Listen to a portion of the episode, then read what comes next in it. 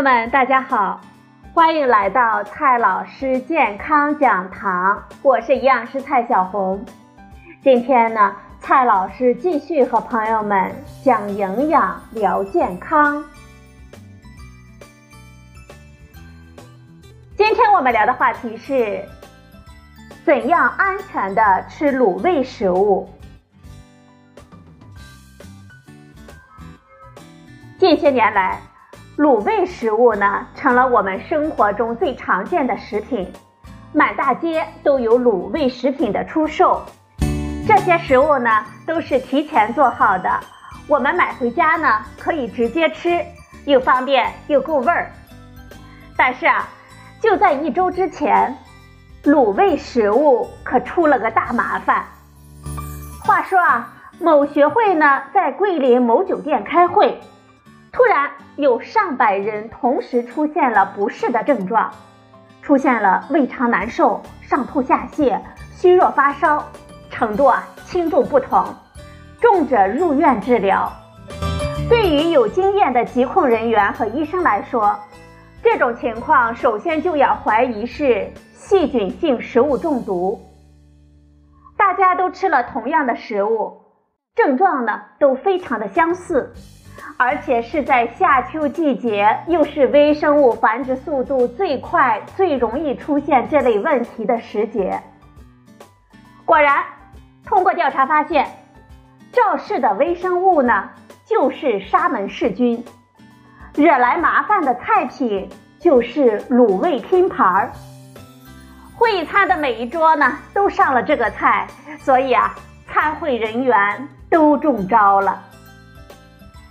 疾控人员的调查表明，酒店的确负有责任，在当天吃的卤味拼盘当中，以及患者和厨师的粪便当中，都检测出了完全一样的肠炎沙门氏菌。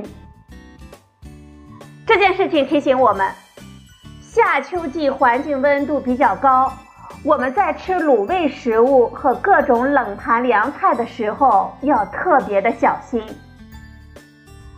这个沙门氏菌，它最喜欢的繁殖温度呢，就是我们人体的体温三十七摄氏度。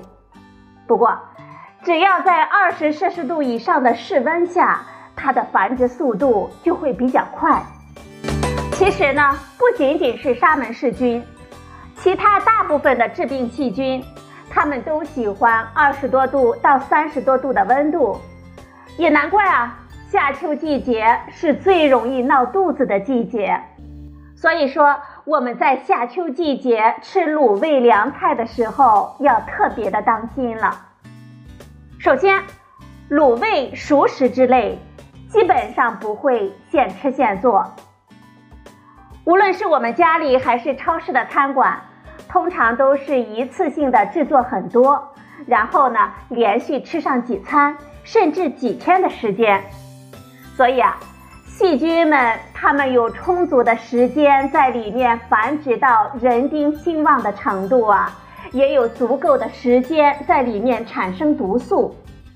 其次，卤味、熟食、凉菜等等，我们都是直接凉着吃，吃之前呢，通常不会加热。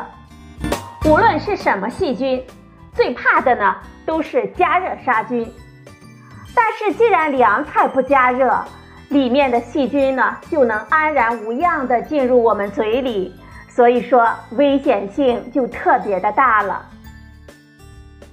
可能有些朋友会说，我经常在店里买些卤味熟食吃啊，什么鸭脖啊、凤爪啊、烧鸡啊、卤肉啊、烧鹅啊等等等等，好像从来没有出过什么问题呀。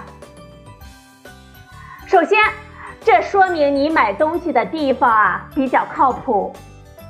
我们仔细的看一下，就会发现，各种卤味的专业连锁店里，他们都要把产品呢放在冷柜里来销售，而且会把食物都罩起来，不会直接和外界接触。我们买的时候呢，才打开盖子，把食物拿出来递给我们。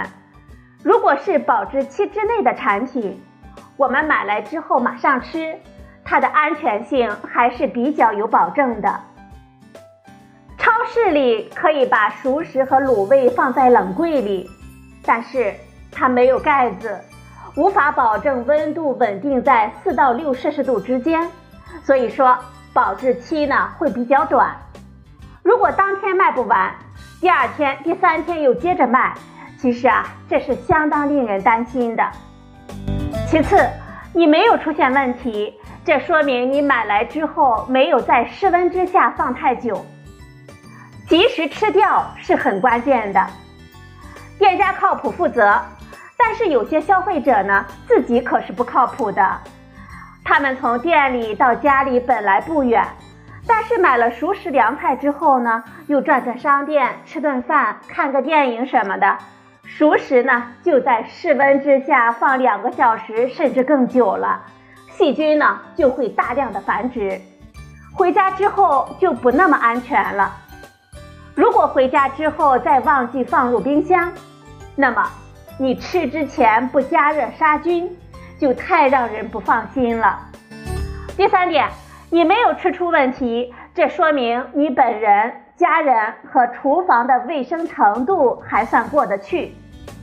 接触食品的人，必须首先保持个人卫生。我们买来的食物本来没有污染致病菌。但是我们用脏手抓过、脏盘子盛过之后就不一定了。比如说，我们上了卫生间之后呢，没有好好洗手，直接进厨房接触食品，就很可能把粪便中的致病菌接种到食品当中。盛装过生鱼、生肉、生鸡蛋、生蔬菜的碗碟，没有彻底的洗干净，就直接放入熟食卤味。那可是相当危险的。第四点，没有吃出问题，说明你的身体状态还是比较好的。同样是吃了含有致病菌或者是细菌毒素的食物，有些人反应非常的严重，甚至要住院几天；有些人只是肚子略有些不适，甚至连不适感都不明显。这是由于每个人的胃酸杀菌能力。肠道菌群状态、免疫系统能力不一样的缘故，虽说多数人并不把拉肚子当成大事，但是如果你原本身体虚弱，甚至已经患有其他疾病的话，因为一次食物中毒，往往会雪上加霜，轻则削弱胃肠功能，造成一段时间的体质下降，重则出现气管衰竭，甚至丧命。即便是在美国这样的发达国家，他们平均每年也有三千多人因为食物中毒而离开这个世界。关键性的问题来了，我们怎样做才能预防食物中毒呢？第一个重要提示：洗手。我们触碰食物之前要洗手，我们上了卫生间之后要洗手。我们碰了生鱼、生肉、生海鲜、生蔬菜之后要洗手；我们拿了生鸡蛋、蛋壳之后要洗手。如果我们已经是拉肚子、打喷嚏、流鼻涕的疾病状态，那么我们应该尽量的避免进入厨房给家人做饭吃，特别是不要做任何的凉菜、蔬果汁和熟食的卤味。第二个注意事项，我们要注意食物的生熟分开。盛装生食物和熟食的碗盘必须分开。装满生食物必须认真的洗净，不能简单的冲一下就去用来装熟食。在冰箱里呢，我们也要尽量的避免生熟食物放在同一个区域、同一层当中。上层呢，我们可以放熟食物，下层放生食物，严防交叉污染。第三个注意事项，食物要注意冷藏。如果不是马上端上桌来吃掉，那么所有的食物半成品和成品呢，都必须放入冰箱保存。微生物们通常喜温怕冷。在冰箱里的繁殖速度和产毒速度会变慢，沙门氏菌就是一个典型了。少量几个菌它没有办法闹事儿，要繁殖到一定的菌数才能够治病。第四个注意事项，我们要注意加热杀菌。从冰箱里拿出来的卤味、熟食、豆制品之类的食物，我们要加热杀菌之后再吃。无论是什么狡猾顽强的微生物啊，只要是我们彻底的蒸煮透了，活菌们就死光光了。对于不那么放心的卤味食物啊，我们不妨蒸一下、烤一下，或者呢微波炉加热一下，只要时间不过长。其实呢，不太影响口味，但是安全性呢就高得多了。总之，我们在外就餐也好，食用外卖也好，在家做饭也好，我们要对凉菜了、卤味了特别的小心。实在不放心的话，我们就加热杀菌一下。不能加热的凉菜，如果剩下了，最好呢就是扔掉了。在吃的时候，千万要小心啊！好了，朋友们，今天的节目呢就到这里，谢谢您的收听，我们明天再会。